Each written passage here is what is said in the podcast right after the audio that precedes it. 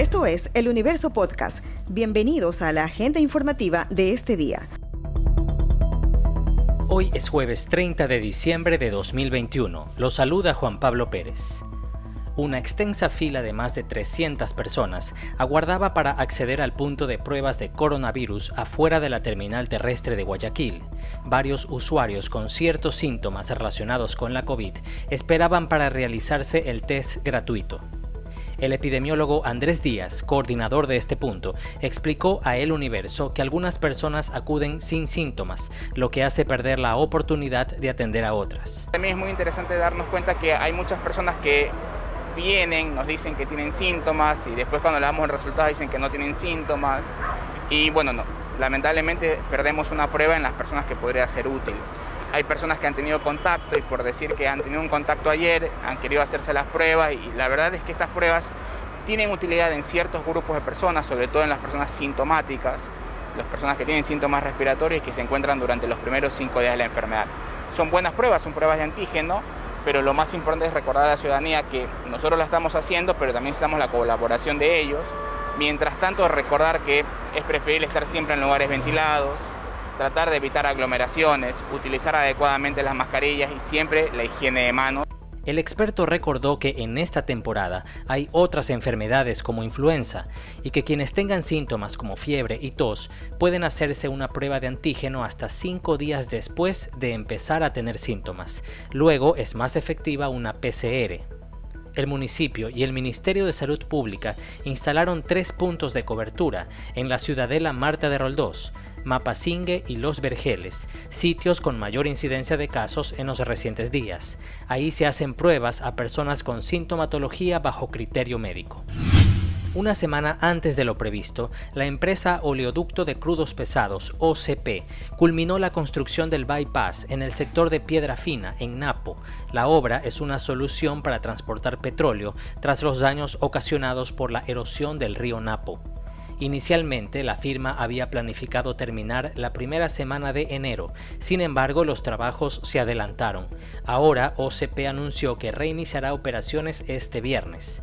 El bypass mide aproximadamente 4 kilómetros se informó que las actividades de inicio de recepción de crudo en la estación Amazonas en Lago Agrio empezarán a las 24 horas posteriores al reinicio del bombeo.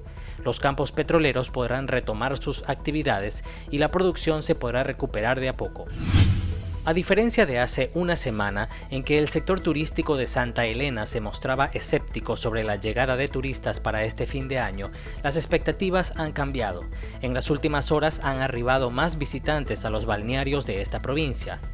La concejala de Salinas, Susana Sotomayor, dijo que el malecón no se cerrará, pero no se permitirá quemar monigotes, solo en la segunda y tercera avenida.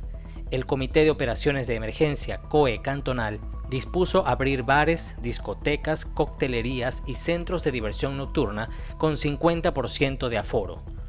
Manta espera unos 33.000 turistas. Las playas estarán abiertas de 5 de la mañana a 6 de la tarde, mientras que bares y discotecas funcionarán como resto bares hasta las 2 de la madrugada. Eventos públicos y privados o cenas con bailes están suspendidos en este cantón de Manabí. El municipio de Guayaquil anunció que sancionará a los dueños de unidades de transporte urbano que se mantengan estacionadas sobre vías de la ciudad, como Barcelona, en el sur, donde hay decenas de buses que han paralizado de forma parcial el servicio.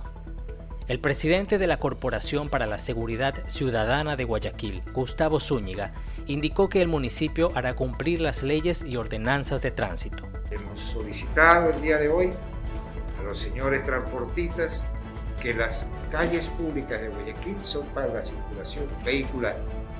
Por lo tanto, no pueden ser convertidas en garajes públicos. El procurador síndico municipal, Cristian Castelblanco, anunció que la alcaldía presentó una denuncia en la fiscalía para alertar sobre una posible paralización total del servicio. Entendemos y somos sensibles a la problemática de los transportistas. Para eso se ha abierto esta mesa de diálogo, para analizar qué otras opciones distintas al incremento de los pasajes se pueden implementar a efectos de atender las necesidades de este sector. El titular de la Federación de Transportistas Urbanos de Guayas, Cristian Sarmiento, reiteró que durante la reunión expusieron la situación económica que atraviesan y dijo que esperan que el municipio realice un ajuste tarifario para seguir trabajando. Esta noticia ha estado entre lo más leído de eluniverso.com en las últimas horas. Cada diciembre, artesanos del suroeste de Guayaquil construyen monigotes gigantes que alcanzan alturas de entre 3 y 10 metros. Personajes de series animadas, películas, cantantes e incluso presentadores de televisión son retratados con estos muñecos. Esta tradición tiene más de 15 años en la ciudad. Sin embargo, por la pandemia, en 2020 el municipio no realizó la denominada Ruta de los Gigantes, que agrupaba monigotes en dos circuitos del suroeste y suburbio. El municipio presentará este jueves la sexta edición de la Ruta de los Gigantes, que incluye muñecos como el del presentador Efraín Ruales, asesinado el 27 de enero, que está en la octava y Gómez Rendón. El Chavo del 8 está en Febres Cordero y la 15. La serie de El Juego del Calamar tiene dos esculturas, en Medardo Ángel Silva y la 15 y en Alcedo y la 16.